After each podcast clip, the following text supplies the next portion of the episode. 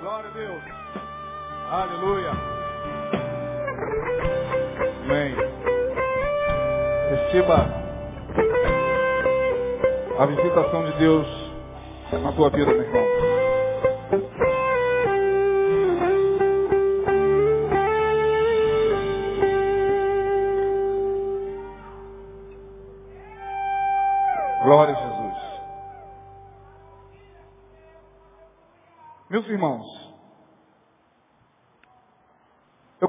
Compartilhar com vocês nesta noite uma palavra breve. Acredito que hoje a gente termine o culto mais cedo do que o de costume, o horário de costume. Temos até oito e meia, provavelmente a gente termine antes. Quero ler com vocês mais uma vez uma história que todos vocês conhecem. Aliás, essa talvez seja a história da Bíblia mais conhecida depois da história de Cristo. Me refiro a Jó. Quantos aqui já ouviram falar de Jó? Levante a mão. Pois é, não tem que não conheça esta personagem bíblica. Eu acredito particularmente que depois da história de Jesus, Jó é sem dúvida a personagem mais conhecida da Bíblia, dado a popularidade do seu drama. Até mesmo aqueles que não têm intimidade com a Bíblia, que não têm intimidade com a fé, que não é cristão, que não tem conhecimento da palavra, conhece a história de Jó, já ouviu falar de Jó. Você sai pela rua e pergunta, já ouviu falar de Jó? Todo mundo já ouviu falar de Jó. Jó é sem dúvida, a personagem mais conhecida da Bíblia depois de Jesus. Nem Paulo. Nem Paulo. Tem gente que não conhece o apóstolo Paulo.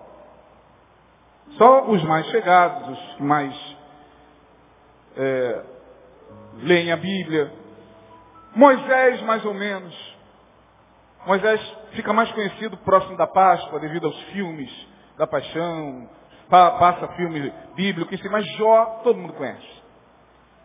E todos nós, em algum momento das nossas vidas, já paramos para analisar esse sofrimento que se abateu sobre a vida de Jó. Eu quero ler mais uma vez o capítulo 1 do livro de Jó com você que trouxe a sua Bíblia, você que não trouxe a sua Bíblia, preste-me, por favor, os seus ouvidos e ouça. Porque hoje eu quero analisar por um outro ângulo a história de Jó. Vamos tentar enxergar por um outro ângulo a história desse homem. Jó capítulo 1, nós vamos ler até o verso de número 5. Havia um homem na terra de Uz, cujo nome era Jó. E este era homem sincero, reto, temente a Deus, e desviava-se do mal. E nasceram-lhe sete filhos e três filhas, e era o seu gado sete mil ovelhas, e três mil camelos, e quinhentas juntas de bois, quinhentas jumentas. Era também muitíssima a gente ao seu serviço, de maneira que este homem era maior do que todos os do Oriente. Verso 4. E iam seus filhos e faziam banquetes em casa de cada um no seu dia, ou seja, no dia do seu aniversário. E enviavam e convidavam as suas três irmãs a comerem e a beberem com eles. Sucedia, pois, que, tendo decorrido o turno de dias de seus banquetes, enviava Jó. E os santificava e se levantava de madrugada e oferecia holocaustos segundo o número de todos eles. Porque dizia Jó, porventura pecaram meus filhos e blasfemaram de Deus no seu coração. Assim o fazia Jó continuamente. Amém? Senhor, abençoa a cada coração que aqui está. Não a tua palavra, porque ela já é abençoada, mas permita-nos analisá-la com a mente aberta, para que as revelações possam se tornar simples aos nossos olhos. Teu Espírito possa falar e nos edificar, e nos exortar, nos consolar, para a glória do teu nome. Assim oramos por Jesus. Amém. Antes de falar sobre o texto, eu quero fazer uma reflexão com vocês. Há um sentimento que nos acompanha desde que nascemos até o dia da nossa morte. Na verdade, ao meu ver, este sentimento é um dos mais antigos do mundo, se não o primeiro que surgiu no coração do homem logo após a sua queda. Tal sentimento foi, ao longo do tempo, se tornando uma espécie de algoz na humanidade. Por mais que a gente arrume meios de se libertar, de se ver livre deste sentimento, ele sempre estará lá, dentro de nós. E quando a gente abre, por exemplo, a palavra no livro de Gênesis, logo após Adão ter pecado, Deus o chama, e a resposta de Adão após a queda foi a seguinte: Senhor, ouvi a tua palavra e temi. Ouvi o Senhor me chamando no jardim e temi. Naquele momento que o homem cai como espécie. Este sentimento brota. Por isso que, biblicamente, ao meu ver, foi o primeiro sentimento negativo a acometer a humanidade. E nós herdamos de Adão esse sentimento. Refiro-me ao medo. Diga medo. Medo. Medo. O medo é o sentimento mais antigo da face da terra. Foi por causa do medo que as religiões foram fundadas. O medo é o patamar das religiões. O medo deu base para a construção das religiões. Não fosse o medo, não teríamos religião. Não fosse o medo, muitas vezes, certamente, não teríamos interesse em nos aproximar da divindade.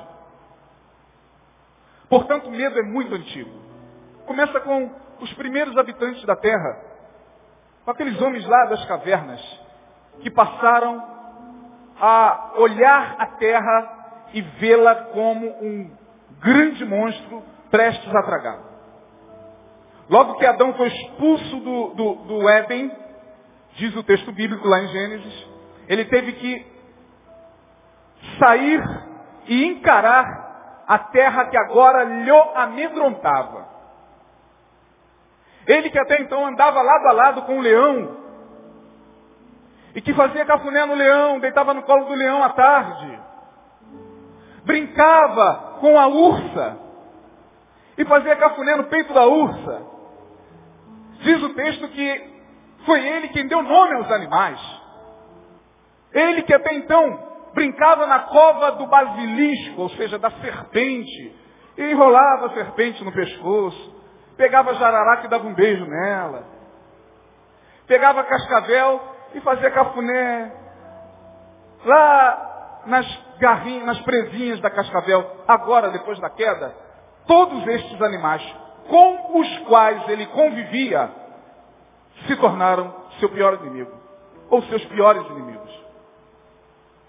O rugido do leão agora assusta a este homem, que foi criado com ele, que foi criado com o leão.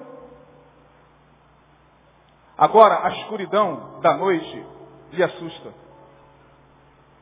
Agora, o relâmpago bum, lhe assusta. Lhe faz pulsar o coração. Lhe causa taquicardia. Agora, esse homem tem que se esconder na caverna, porque fora da caverna Há muitos perigos, porque esse homem agora traz consigo o signo do medo. E por causa do medo, ele olha para a natureza e identifica os elementos da natureza, água, terra, fogo, ar. Quando entram em ebulição e percebe que precisa aplacar esses medos. Então ele cria religião. A religião nasce do medo. Toda religião. Toda religião nasce do medo. Porque nós temos medo. Esse homem primitivo, com o passar do tempo, vai se modernizando. Ele sai do campo, ele sai das cavernas, sua mente vai evoluindo, ele cria cidades, constrói cidades, ele constrói armas, porque agora ele teme, ele teme aos animais, ele teme ao seu, pró, ao seu próximo, ele teme a tudo que está à sua volta. Então ele precisa criar armas. Ele cria armas, defesas, porque o medo está lá instaurado. Ele tem medo, por exemplo, do desconhecido. Todos nós temos medo do desconhecido. Ele tem medo da morte. Ele que até então, antes da queda, não tinha essa noção de morte, porque a Bíblia diz que o salário, quem se lembra? Do, do, é o quê? Antes do pecado não havia morte. Mas depois do pecado, a morte entra e o medo, consequentemente, desta morte, começa a angustiar a esse homem, que somos eu e você. A história da humanidade nos mostra que os homens se modernizaram e estamos nós aqui, cidadãos de uma metrópole como a, a cidade do Rio de Janeiro. Andamos de um lado para o outro com as nossas armas, com as nossas defesas, porque ainda carregamos esse sentimento primitivo de Adão, chamado medo. Medo, gente, a gente teme a tudo. A gente tem medo da vida, a gente tem medo da morte. A gente tem medo da altura e da profundidade. A gente tem medo do céu, a gente tem medo do inferno. A gente tem medo de mulher, tem medo de homem. A gente tem medo do dia, tem medo da noite.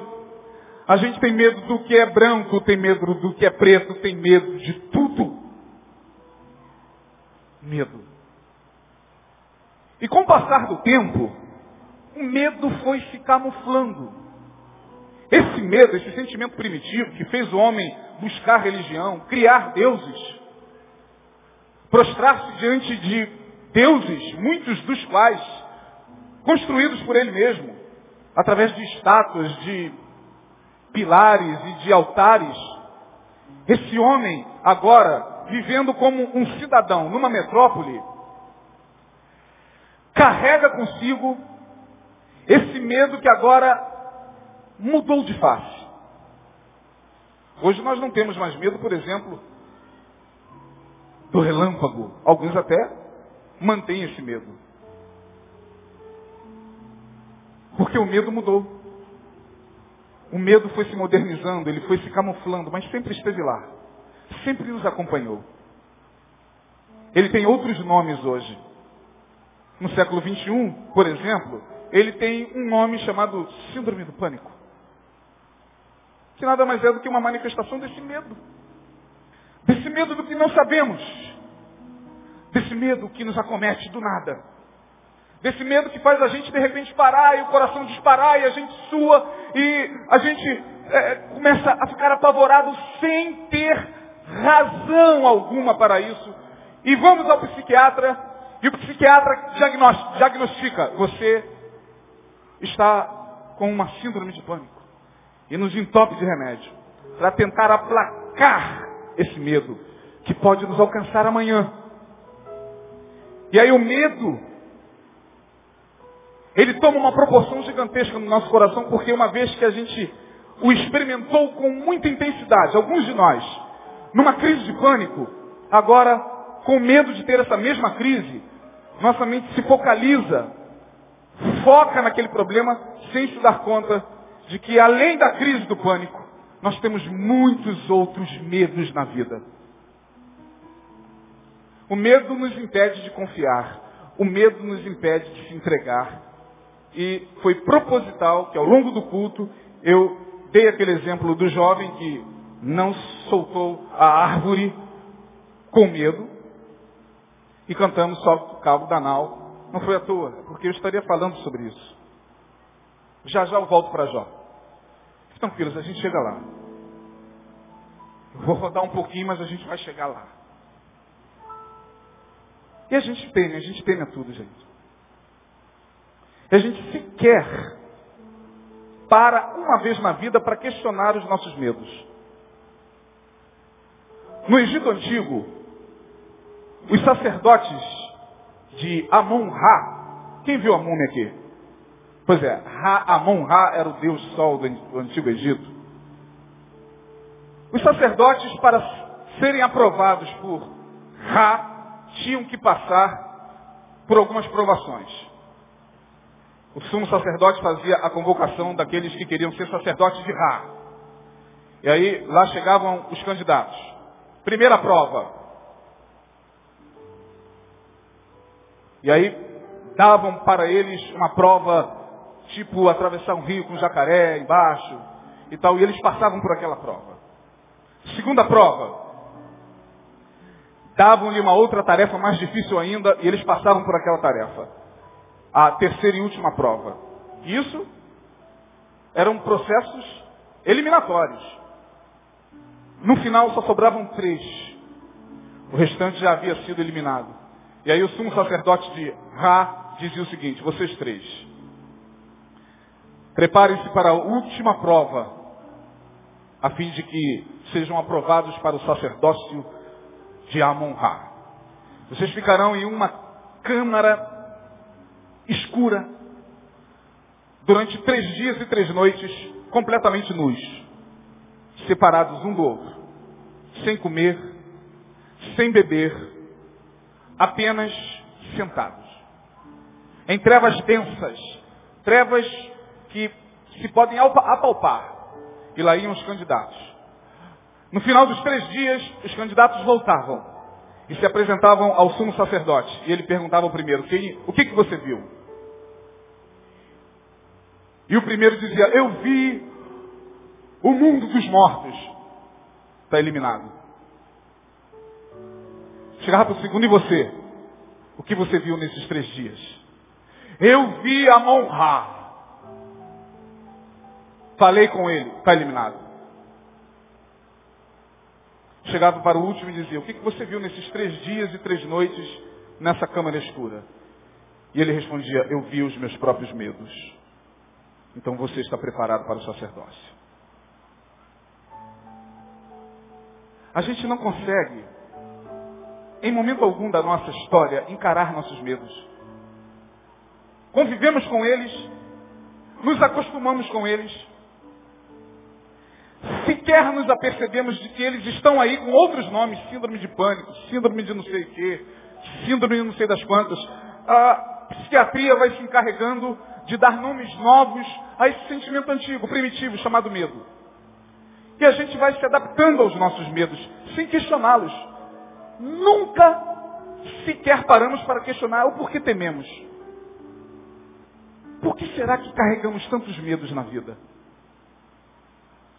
Parece que a gente traz no nosso DNA isso. E trazemos mesmo. Somos filhos de Adão. Somos filhos de uma humanidade caída. E que respondeu a Deus quando Deus lhe perguntou, onde tu estás, Adão? Eu ouvi a tua voz e tive medo. Temos medo de Deus.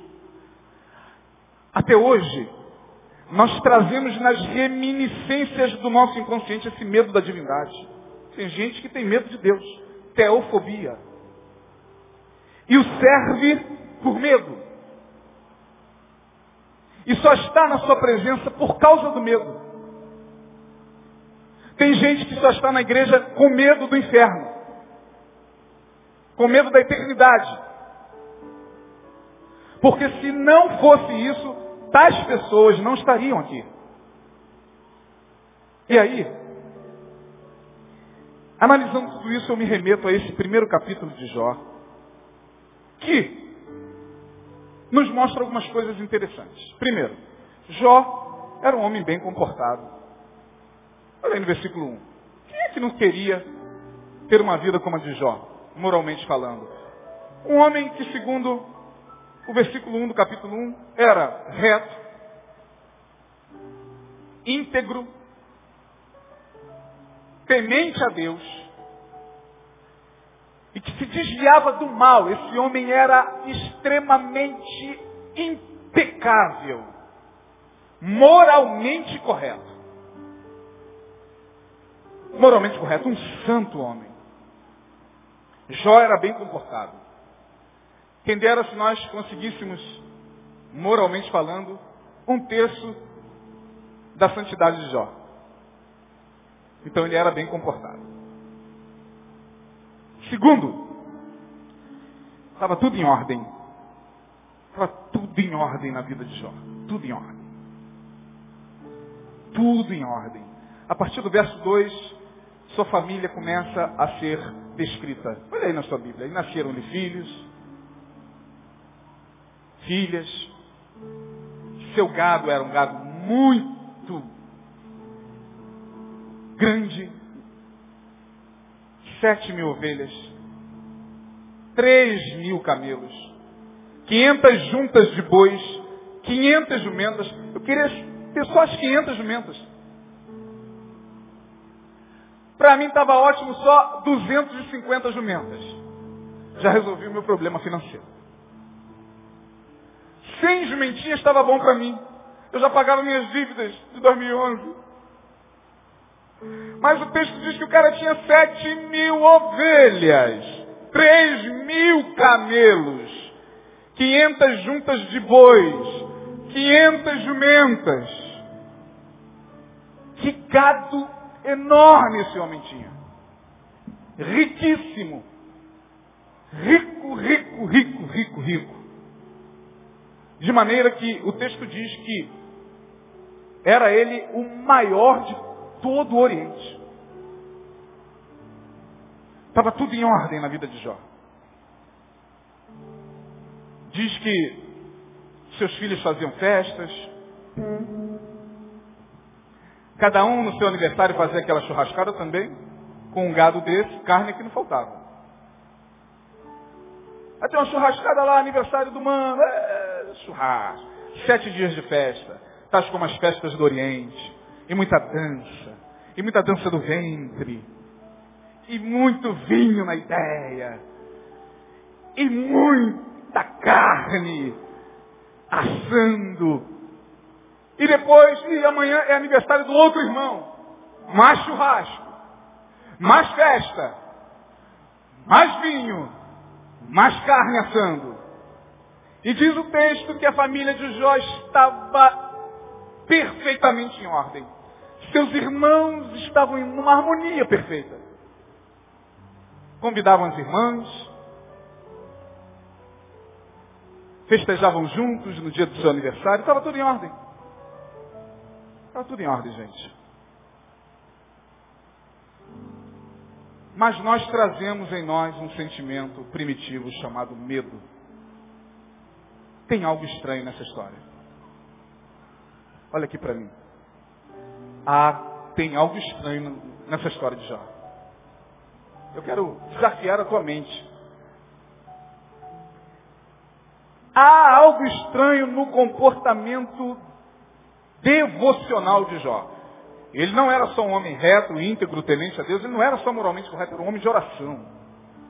Um homem buscava Deus. Diz aí o texto que sucedia, no verso 5, que depois dos filhos terem feito a festa, de terem comido churrasco, de terem enchido as ideias com muito vinho, Jó se levantava de madrugada. Ele estava dormindo, de repente ele era sobressaltado. Os filhos lá, no churrasco, no vinho. E, Jó levantava de madrugada e corria para orar. E dobrava o joelho e oferecia sacrifícios e mais sacrifícios e mais sacrifícios. E diz o texto que ele oferecia holocaustos. Olha aí no verso de número 5. E sucedia, pois, que tendo decorrido o turno de dias de seus banquetes, enviava Jó e os santificava. E se levantava de madrugada e oferecia holocaustos segundo o número de todos eles. Era aquele pensamento, meu Deus, meus filhos estão lá se divertindo, mas deixa eu orar por eles. Pode ser que eles estejam com muito vinho na ideia, já estejam olhando torto, sei lá, para a vizinha do lado. E sei lá o que está rolando lá entre eles. Então, Senhor, deixa eu te oferecer aqui sacrifícios para que o Senhor é, abençoe os meus filhos, para que o Senhor é, continue guardando os meus filhos. E diz o texto que ele fazia isso continuamente. É assim que termina o verso de número 5. Diz o texto que assim Jó o fazia continuamente, ou seja, esse cara não dormia. Porque se esse cara se levantava todo dia de madrugada para orar pelos filhos, a orar pelos filhos, esse cara não dormia.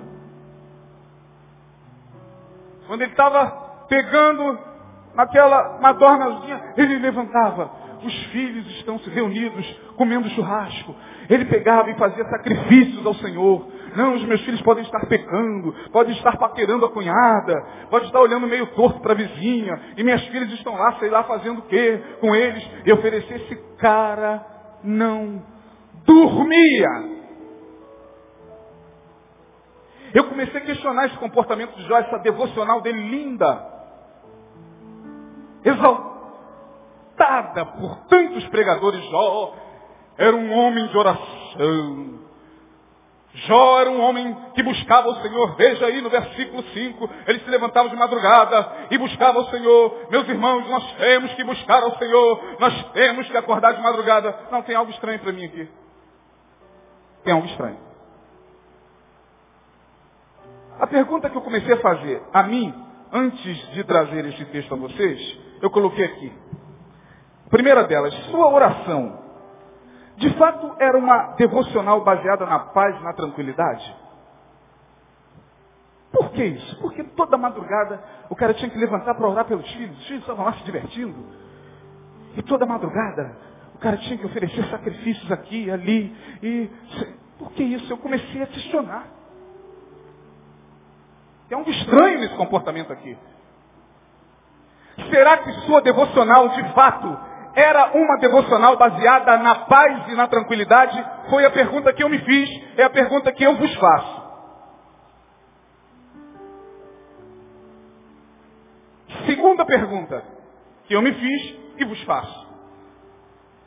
Não seria o comportamento de Jó um ritual semelhante ao que nós vemos nas obsessões e nas compulsões? Existe um transtorno muito conhecido da maioria de nós, chamado TOC. Transtorno obsessivo compulsivo. Quantos já ouviram falar nisso aqui?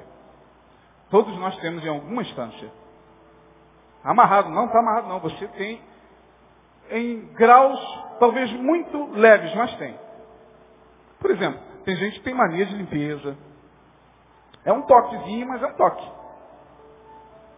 Tem gente que tem mania de, ao sair de casa, ver se a porta está trancada não sei quantas vezes. Sai, volta. Porque a ansiedade que está sendo correspondida por aquele transtorno obsessivo compulsivo só é aplacada quando ele vai cem vezes na porta. Tem outros que, por exemplo, andam na rua contando, se tiver, por exemplo, numa calçada, ou num lugar como esse aqui, onde tem pisos é, separados, ele vai contando, dentro dos pisos. Sem pisar na linha.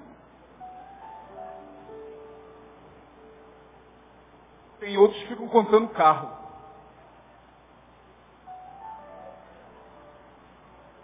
Só para no 100.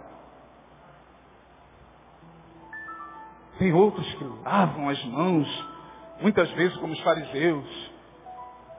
E lavam as mãos e lavam as mãos. Cuidado, já lavou essa verdura? Já lavei. Quantas vezes? Não, vem cá, me dá aqui. Tem que lavar de novo. Tem outros cujo transtorno é comer. Comer, comer, comer. O cara levanta quatro vezes para ir à geladeira. Como Jó, ele está de madrugada, ele... só que Jó ia oferecer holocaustos. Ele vai à geladeira. Às vezes nem come, só olhar. Que coisa maravilhosa. Vinhos, Coca-Cola, sorvete, lasanha. Aí pega, dá aquela golada na Coca-Cola e vai dormir. Depois volta. Abre de novo a geladeira. Toma de novo a Coca-Cola. Volta. Depois retorna três, quatro vezes na noite. Outros gostam de comprar. Que não é o caso, obviamente, das mulheres. Gosto de comprar. Comprar, comprar, comprar, comprar, comprar. E o estoque vai aumentando, aumentando, aumentando, estoque de sapato, estoque de cinto, estoque de bolsa, estoque de vestido, não tem mais onde colocar. Durante muito tempo eu me correspondi com uma, uma pessoa pela internet, a pedido da minha irmã, que mora em São Paulo, estava aqui comigo, é uma amiga dela, e que tinha esse transtorno. O transtorno obsessivo compulsivo de comprar. O marido dela é um grande empresário de São Paulo, um Nicei, que ganha muito bem, mas já estava desesperado, já estava, já estavam a ponto de se separar, porque a mulher ia a, a, ao shopping, entrava nas lojas e não saía dali enquanto não estourava todos os cartões de crédito e todos os talões de cheque. Ele entrava tipo 11 horas da manhã no shopping e saía 5. E depois tinham que ligar para levar as coisas para casa. Aí vinha vários táxis. Um onde ela ia, o outro onde iam as coisas, gente. Isso é desesperador. Todos nós, em, alguma instância, porque o, o, o toque, ele tem o leve, o moderado e o grave. Eu tenho um leve. Eu não vou falar para vocês, que eu não sou bobo. Mas eu tenho um leve. Que algum tempo atrás eu já estava observando que já estava saindo do leve para o moderado. Significa que o meu grau de ansiedade estava aumentando. Eu identifiquei isso, busquei ajuda e consegui voltar para o leve. Ainda está comigo. Mas todos nós. Tem gente, por exemplo, que só senta no mesmo lugar. Estou brincando. Estou brincando. Eu. Estou brincando, claro que não. Mas tem gente que só senta no mesmo lugar mesmo. Tem gente que entra no ônibus e só senta do lado esquerdo. E se o lado direito estiver vazio, com vários bancos, ele vai em pé. Só senta do lado esquerdo. Todos nós temos algum tipo de toque. E o que é o toque? O transtorno obsessivo compulsivo. Se não, uma manifestação leve, moderada ou grave da nossa ansiedade que é impulsionada, insuflada pelo medo. Quando a gente volta para ver a porta várias vezes, quando a gente compra compulsivamente, quando a gente faz as mesmas coisas repetidas vezes, que o, a, o, o transtorno obsessivo é isso, é fazer repetidas vezes as mesmas coisas durante o dia, para aplacar a ansiedade, significa que na tua alma há um medo que você não está conseguindo identificar. Ah, meus irmãos, tem algo errado com Jó. Porque esse ritual de levantar todos os dias de madrugada para oferecer holocaustos, esse ritual repetitivo, escondia algo que só Deus sabia. Só Deus conhece os nossos medos. E eu vou te dizer mais.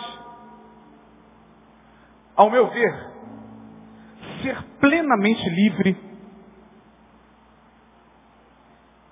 é conseguir se libertar dos medos. Eu fiz um pedido na virada do ano de 2010 para 2011, vou revelar a vocês. Hoje de manhã o pastor, o pastor Alisson, né? O Alisson pregou hoje de manhã uma palavra tremenda. Ele disse, vou revelar aqui a vocês o pedido que eu fiz.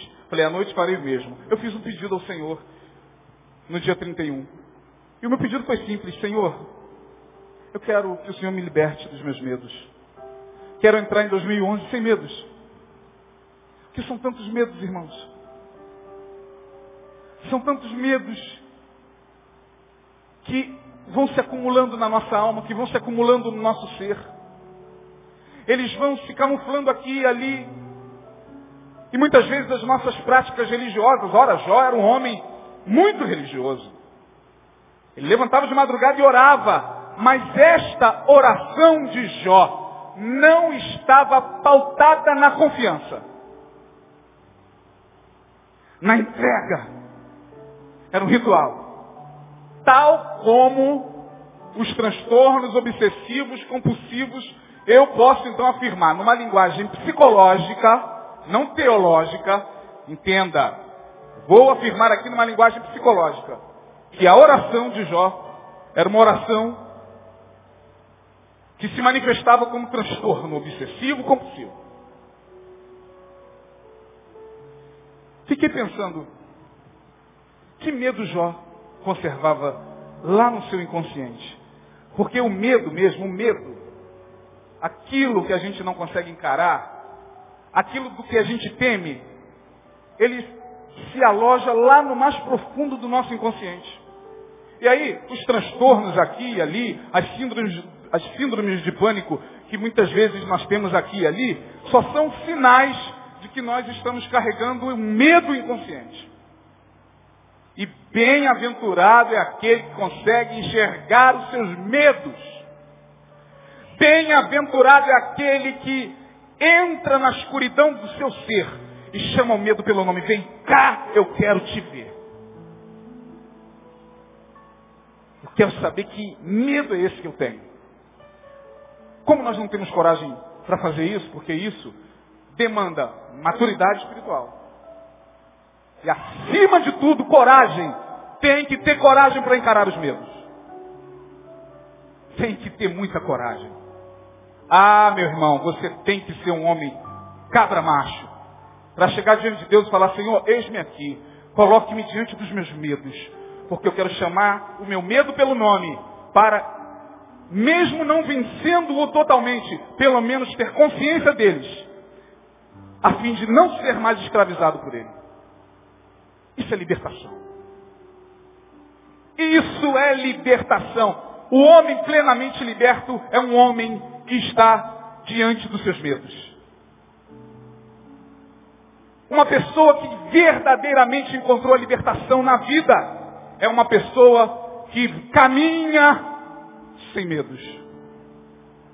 Tem uma música do Lenine, eu não sei quantos de vocês conhecem o Lenine. Quantos conhecem o Lenine aqui, cantor? Ele tem uma música chamada Medo. Eu ia trazer essa música para ler, acabei esquecendo. Tem uma música chamada Medo. Perfeita a música dele. É aquilo lá mesmo. Que pena que eu esqueci. Jó tinha medo. De que, irmão? Estava tudo em ordem. Seu gado estava pastando, seus filhos estavam comemorando, sua família estava em ordem, estava tudo em ordem. Por que esse homem não dormia? Por que esse homem acordava continuamente de madrugada para buscar o Senhor, mas entre aspas, uma busca inquieta, uma busca que não se caracterizava por paz, uma busca que não se caracterizava por leveza de ser. Era uma busca tal como os transtornos obsessivos compulsivos. Deus estava vendo isso. E Deus olha para Jó e diz, vou libertá-lo dos medos. A história de Jó começa a ficar bonita aqui. Gente, eu já ouvi muitas pregações sobre Jó. Mas isso me fascinou. Deus olha para ele e diz, tem que libertá-lo dos medos. Bem-aventurado é aquele homem para quem Deus olha e diz, vou libertá-lo dos medos. Bem-aventurado és tu, bem-aventurado sou eu, bem-aventurado somos nós. Se o Senhor olhar para nós e disser, vou libertá-lo dos medos. Deus falou isso para Jó. Vou libertá-lo dos medos. Porque para mim, o medo de Jó fica muito claro. Era medo de perder. Qual é o medo do rico? Responda-me, por favor, irmãos. Responda mais alto.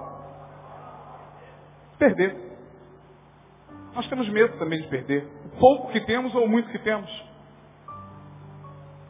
Vê se você não carrega esse medo o ano todo. Vê se muitas vezes o que te motiva a ir às reuniões espirituais evangélicas, seja lá onde for, na macumba, no centro espírita, no catolicismo, vê se não é o medo. É o medo. Medo de perder. Medo de sofrer a perda. Nós temos medo da perda. Natural. Somos seres humanos. Seres humanos não gostam de perder. Ao mesmo tempo que a gente entende que o ser humano não foi feito para perder, se entender que esse medo, ao longo do ano, nos atrapalha muito. Nos atrapalha. Nos atrapalha a sermos mais felizes com nós mesmos. Nos atrapalha na nossa autoestima. Nos atrapalha na nossa caminhada. Nos atrapalha na nossa evolução espiritual. Nos atrapalha em tudo. Medo. Até as bênçãos que Deus nos dá se transformam em medo. Por exemplo, a pessoa que está querendo casar. Aí ora ao Senhor, pede ao Senhor, no dia 31 bota o papelzinho e está clamando ao Senhor, consegue casar. Pronto. No dia do casamento, ela já caminha para o altar com medo. Medo de quê? Responda para mim, irmão, seja franco. Eu sei que vocês sabem o que eu estou falando. Medo de quê? De?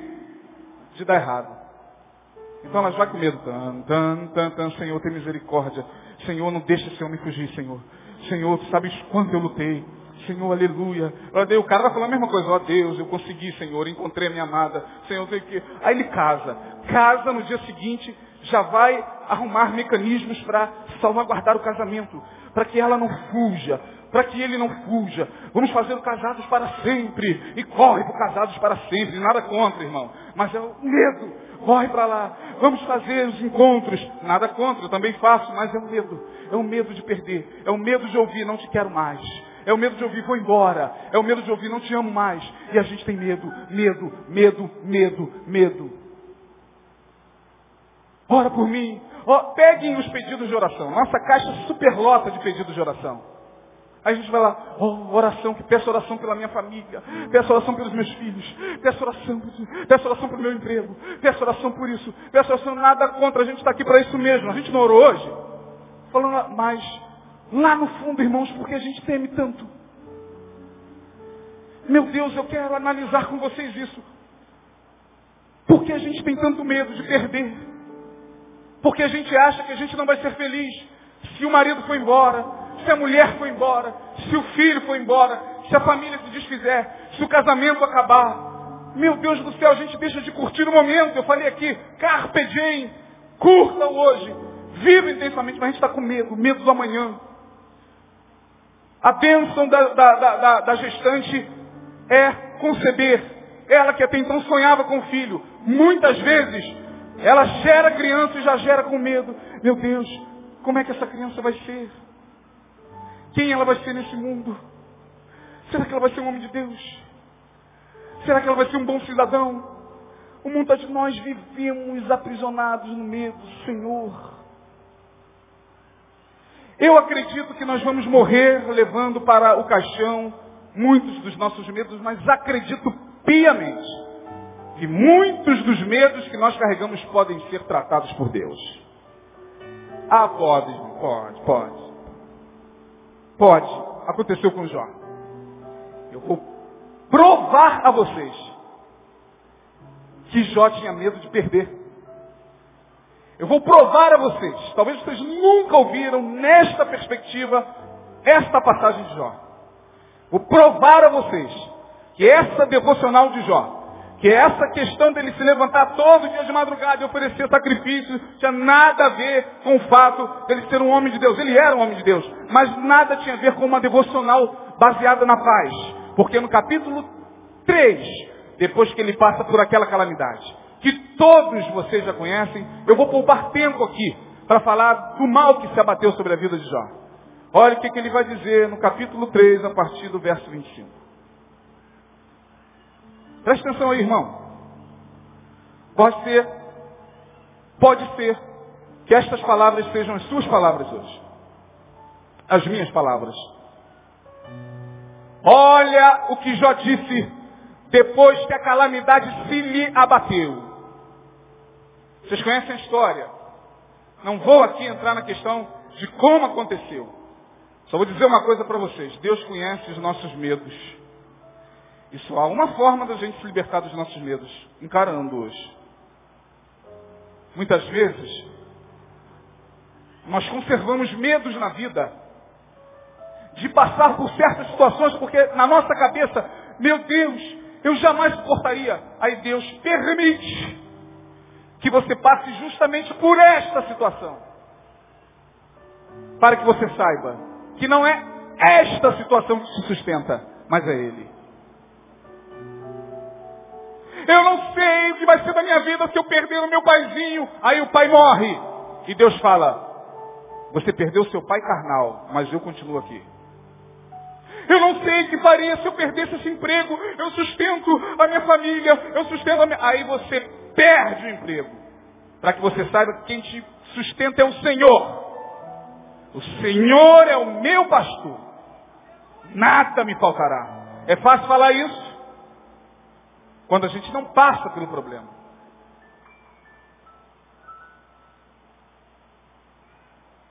Eu sempre dou o exemplo do meu filho, porque não tem como pregar sobre Jó sem dar exemplo de uma. Eu acho que o ser humano que entra nesse planeta e sai dele sem ter passado por uma experiência de dor é o ser humano mais infeliz do mundo.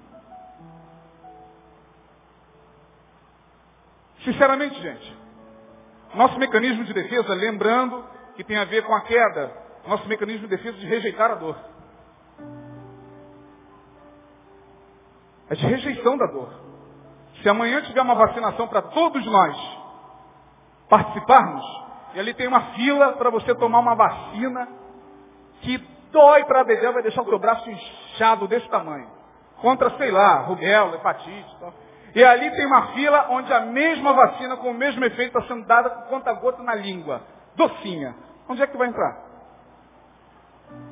Ah, vou entrar aqui, eu adoro sofrer. Os masoquistas talvez. Mas nós rejeitamos a dor. Só que a dor faz parte desse treinamento de Deus. A dor faz parte desta libertação do ser. Ninguém pode vislumbrar a luz sem ter passado por um momento de escuridão. Só quem passa pela escuridão sabe o que é a luz. Eu estou falando porque eu quase perdi o meu filho. Eu caí com, meus, com meu filho, ia fazer um ano. Eu caí com ele aqui na Nogueira. Ele bateu com a cabeça no chão, bum, desacordado. Ele ia fazer um ano. Meu filho bonito está aí hoje, namorando e tudo. Que dor! Eu falei, Senhor, tem misericórdia. Matei meu filho, matei meu filho, minha esposa chorando, desesperado. Isso faz 17 anos. Eu fiquei desesperado, falei, Senhor, tem misericórdia, o garoto não reagia. E tapa no rosto, acorda meu filho, meu filho uma criança. E corre para o hospital e o garoto não reagiu. Eu falei, matei meu filho, matei meu filho, matei meu filho. Mas pela misericórdia de Deus, Deus me devolveu meu filho. Mas fico pensando, e se de fato Deus não me devolvesse meu filho? Interessante, eu conversava com o pastor Denilson sobre um detalhe. Aí quem ouve assim, e não tem ouvidos maduros para entender o que a gente está falando, pensa que a gente é pessimista. Não, não é pessimista não, não sou pessimista não, irmão. Eu só me antecipo a, a algumas coisas. Eu vou explicar a vocês é, e depois a gente retoma aqui o que a gente estava falando. Eu quero ler com vocês o que, que Jó vai dizer do seu comportamento, depois da dor. Eu sou uma pessoa que gosta de conforto como qualquer um de vocês. Eu gosto de ventilador, na minha casa tem ventilador, na minha casa é, Coloquei um ar condicionado, então no calor, graças a Deus, como na casa de muitos de vocês. Eu gosto de carro, gosto tudo que é conforto que a tecnologia pode me oferecer, eu gosto. Eu sou como você. Mas eu fico observando algumas pessoas interessantes da nossa família, que falam assim, ai, ai meu Deus, eu não sei o que seria da minha vida sem ventilador. Você deve conhecer alguém assim. Aí a gente fala que gente chata, tem gente que é chato na nossa. Tem gente que fala assim, eu não durmo em qualquer lugar. Olha, menino, eu não durmo em qualquer lugar. Pelo amor de Deus. Não consigo dormir em qualquer lugar. Já ouviu isso? Eu não como em qualquer lugar. Eu não como qualquer comida. Se não tiver um ventilador nesse, nesse verão, eu acho que eu não suporto. Se eu não tiver um ar-condicionado, eu acho que eu morro. A minha mente funciona de uma forma invertida. Eu tenho tudo isso e pensando, será que eu sobrevivo sem isso?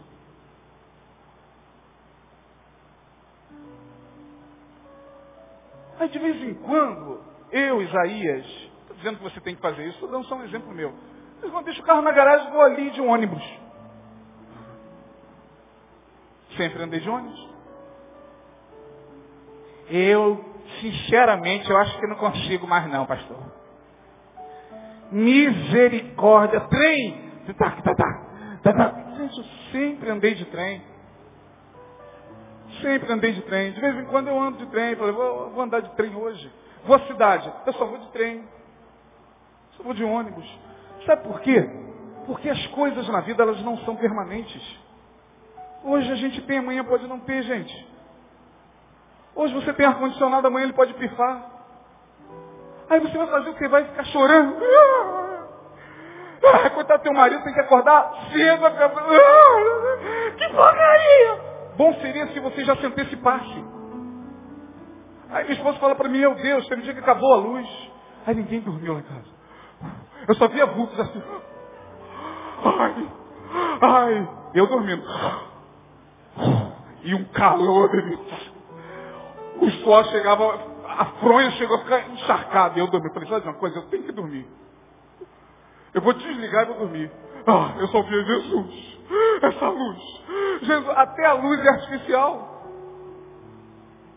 Essa luz é artificial. A gente criou isso. Lá na roça, no passado, não tinha luz elétrica. Não tinha celular na minha época. Como é que eu não consigo hoje ficar sem celular? Consegue! Na nossa adolescência a gente não teve celular, a gente não teve computador, gente. Hoje, pela misericórdia de Deus, você conseguiu comprar um carrinho, mas você não nasceu de carro. Você não nasceu andando. Ah, ah. Pelo amor de Deus. Aí você fala, esse pastor não é pessimista, não, irmão.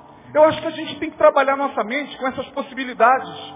Senão, a gente vai cair na paranoia de Jó a gente vai transformar a nossa devocional numa devocional baseada no medo. Eu vou na igreja, eu vou dar o dízimo, eu vou frequentar as reuniões, para que o Senhor possa manter a minha família tudo em ordem, os meus filhos tudo em ordem. Eu fico pensando até na possibilidade de, de perder a minha família. Que Deus tenha misericórdia de mim, mas penso, passa pela cabeça. Eu fico me questionando, falei, Senhor, como eu seria sem a minha família? Será que eu suportaria? Eu estou falando, estou abrindo o coração para vocês, isso não é uma pregação, isso é um desabafo. Passa pela minha cabeça. Como é que seria sem minha esposa, sem meus filhos, meu Deus? É aquela sensação de que tudo que nós temos na vida são eles. Só que tudo que nós temos na vida não são eles. Tudo que nós temos na vida é a fé. Tudo que nós temos na vida é o Senhor. E mesmo que você rejeite, e mesmo que o teu inconsciente agora queira bloquear isso, você lá no fundo sabe que é verdade o que eu estou falando. Você sabe que você já perdeu alguma coisa e está aí. Já foi abandonado e está aí. Já foi rejeitado e está aí. Alguns entes queridos já partiram e você está aí. O emprego foi embora e você está aí. E a gente está aí. Bom seria se a gente conseguisse se libertar desses medos. Eu não estou dizendo que a gente não vai lutar pela família, não vai mais participar do, do, do, do, retiro de casais, das reuniões, dos encontros. Não é isso que eu estou dizendo. Eu só estou dizendo que, de fato, se a nossa fé não estiver em Cristo e somente nele, nós vamos viver uma religiosidade tal como a de Jó.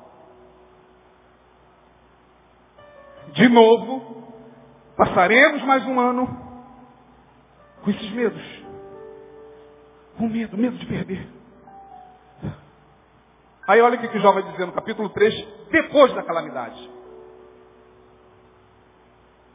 Por isso que eu disse que ia provar a você, biblicamente, que esse comportamento de Jó era suspeito.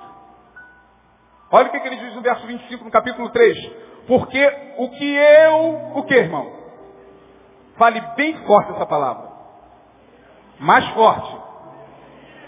Mais alto. Porque o que eu temia me veio. E o que eu receava me aconteceu. Preste atenção no verso 26. E aqui nós entendemos em parte o porquê do comportamento e da devocional de Jó toda madrugada.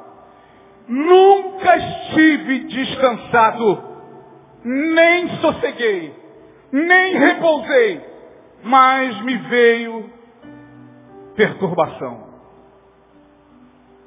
Nunca estive descansado. Ele só conseguiu enxergar isso depois de passar pela dor. Aí ele se abre. Ele vai falar, na verdade, eu nunca estive em paz. Eu, minha alma nunca esteve descansada. É por isso que eu acordava de madrugada, eu oferecia sacrifício. A desculpa é porque os filhos estavam pecando, mas não era. É porque eu tinha medo de perder. E agora eu perdi. Deus me deu. Deus tirou. Bendito seja o nome do Senhor. Agora, Senhor, só tem eu e o meu fôlego de vida e o meu corpo que está coberto de feridas e três amigos malas para me acusar de pecado, mas pelo menos estão aqui. Ele faz Bildade e Zofar. Diz o texto que eles, ao olharem para Jó ao longe, viram que a situação era tão calamitosa que os três amigos se aproximaram dele, sentaram e ficaram sete dias e sete noites sem dar uma palavra. Eu nunca estive descansado. É a fala de muitos de vocês, da maioria de vocês, se não de todos nós. A gente não fica descansado em hora alguma. Mesmo vindo do Senhor o tempo todo, descansa, quietai-vos e saber que sou Deus. Deixe-nos a minha paz, a nossa alma não consegue descansar porque a gente teme, teme perder, perder família, perder carro, perder emprego, perder posição, perder igreja, perder ministério, perder, perder, perder, quando na verdade em Deus a gente não perde nada. Jó não perdeu nada. Depois da sua aprovação, ah, com certeza Jó dormia, mas dormia de babá. Parou com aquela coisa de levantar de madrugada, todo dia.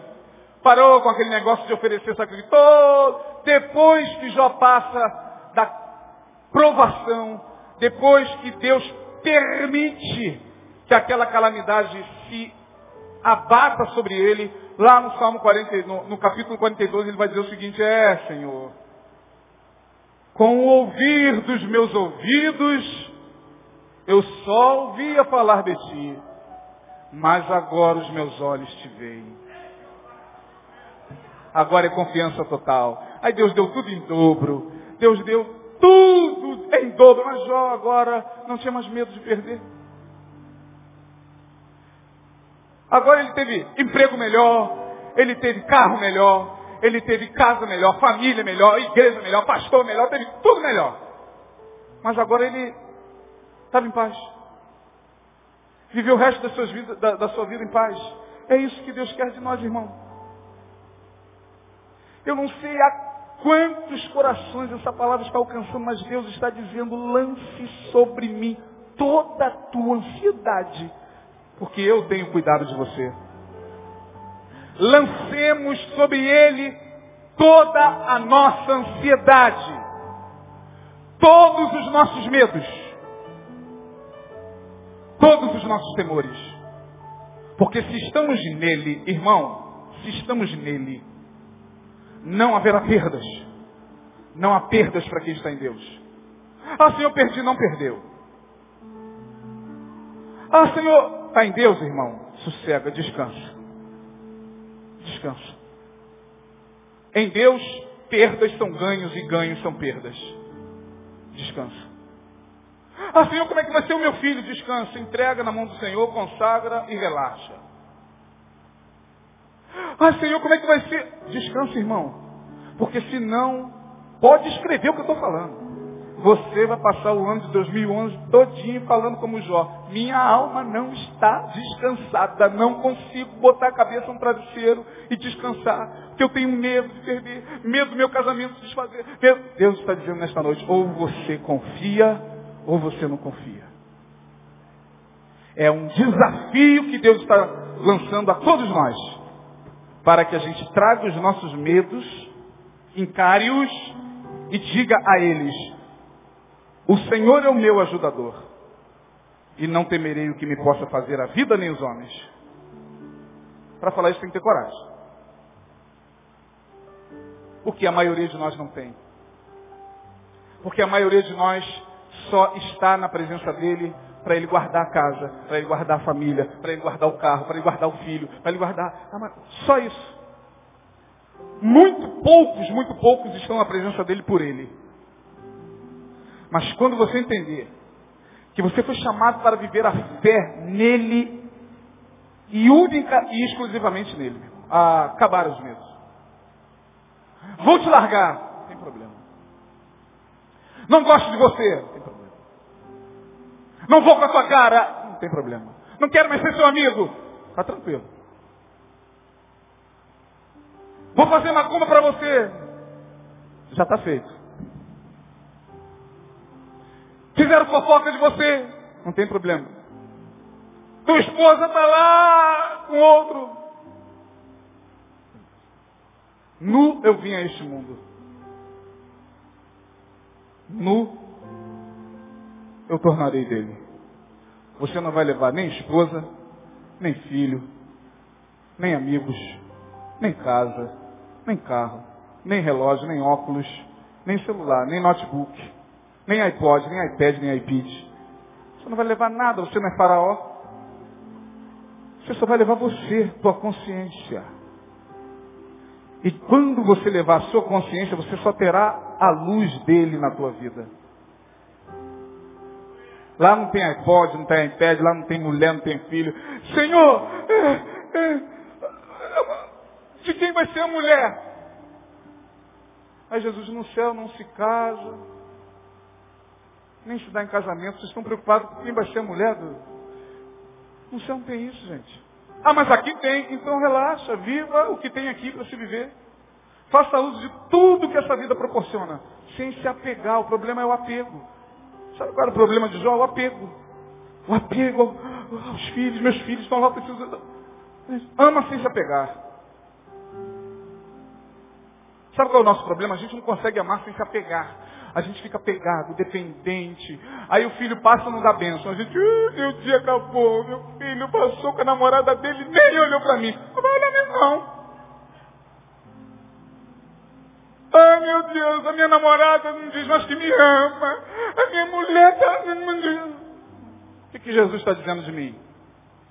Ah, Jesus está dizendo que você é um filho amado, que você é mais que vencedor, que você é dele, a menina dos olhos dele, que o seu nome está escrito na palma da mão dele, que você tem a paz dele, que você tem um bom perfume dele. Ah, Jesus está dizendo tudo isso de mim? Ah, então tá bom. Que vier é lucro. O que vier é lucro. Que é isso, pastor? O que vier é lucro. Família, filhos, amigos, emprego, dinheiro, mega cena. Estou brincando. O que vier é lucro, irmão de sorte que todo mundo aqui pode ah, te aplaudir. Como pode, uh, você está em Deus, você não se abala. Faço minhas as palavras de Albert Einstein, quando quis provar a sua teoria da relatividade e foi achincalhado pela comunidade científica, vaiado pela comunidade científica. Ele vai dizer o seguinte, para mim tanto faz, os vivas ou as vaias. Quem está em Jesus vivas e vaias, já não faz mais diferença. Aplausos e uh, não faz mais diferença. Quem está nele, está nele, pronto, acabado. Eu não sei se você tem coragem de chegar para o Senhor e falar, Senhor, eu quero ser alguém que caminhe nesta vida sem medos. Sem medos. Eu ainda estou com muitos medos, Senhor. Estou muito apegado, apegado ao meu carro que está ali fora. Apegado à minha, à minha família. Minha família tem que dizer o tempo todo que me ama. Ô oh, papaizinho, o Senhor é uma benção, aleluia, glória a Deus. Ô oh, mamãezinha, aleluia. Eu estou muito apegado a isso. De sorte que se eu não ouço isso, eu me desespero, Senhor, eu quero me libertar disso. Será que é possível? Para Deus, nada é impossível. Ou é fé ou não é fé, irmão. Ou é fé ou não é fé. Ou a gente vai passar mais um ano com medos e receios e faz sacrifício ali, faz sacrifício aqui, e dá dízimo ali, e faz mais outro sacrifício aqui, e eu vou lá, para que tudo fique em paz, e eu vou adorar, para que eu possa, é, é, é, de alguma forma, manter alguma coisa, e eu vou dar o meu melhor para o Senhor, para que Ele possa dar o melhor para mim, e eu vou fazer isso. Aí a gente vai na onda do medo. Quando, na verdade, o que Deus quer é que a gente adore Ele livremente. Livremente. No final só resta o Senhor e cada um de nós. No final de todas as coisas, só vai sobrar você. O mundo passa, Jesus disse, mas a palavra do Senhor permanece para sempre. No final só vai sobrar a luz do amor. Paixões, apegos, tudo isso é terreno, a gente tem que viver mesmo. Mas tudo isso passa. Só sobra o Senhor. Aí a gente vai ter que cantar, mas vai ter que cantar mesmo. Tu és a minha porção, minha herança. Aí a gente vai ter que cantar. É, Senhor, só sobrou o Senhor de herança para mim. Eu não sou de fazer apelo. Mas hoje eu vou fazer. Hoje eu vou fazer. Eu não sei se você está interessado em viver a vida sem medos. Não sei se você é um desses que está falando como Jó. Minha alma não está sossegada. Nunca estive descansado. Mas hoje é dia de você descansar. Eu não sei se você tem a coragem de deixar o Senhor trabalhar os teus medos. Ah não, Será que ele vai fazer comigo o que ele fez com Jó? Que isso, irmão? Aí já está com medo, tá vendo? Já está vendo Deus como um algoz. Não, Jó teve a experiência dele. Com cada um Deus trata de uma forma. Eu sei que eu quero viver a minha vida sem medos. Eu tenho família, eu tenho filho, eu tenho bens, eu tenho ministério. Mas eu não quero me apegar a nada disso. Quero que o Senhor seja minha herança. Amo tudo isso. Mas eu não quero que isso se transforme em medos. Se você é um desses que nesta noite deseja lançar aos pés do Senhor esse, esse medo que inquieta a tua alma, eu queria te chamar aqui à frente. Queria que você se levantasse do seu lugar e viesse aqui. Eu quero orar com você. Tu és a minha porção. Eu não sou de fazer apelo, hein? Mas Deus está me impelindo a isso. Só você que entendeu essa mensagem deseja viver sem esses medos.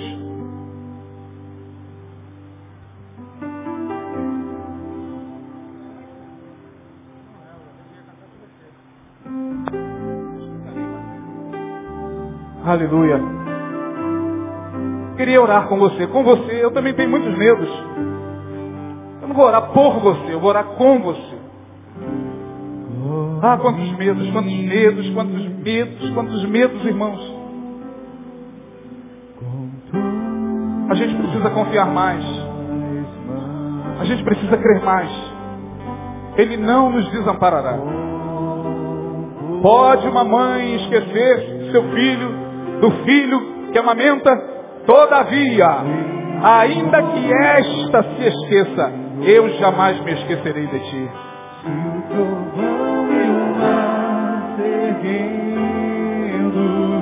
Nós vamos orar e vamos embora.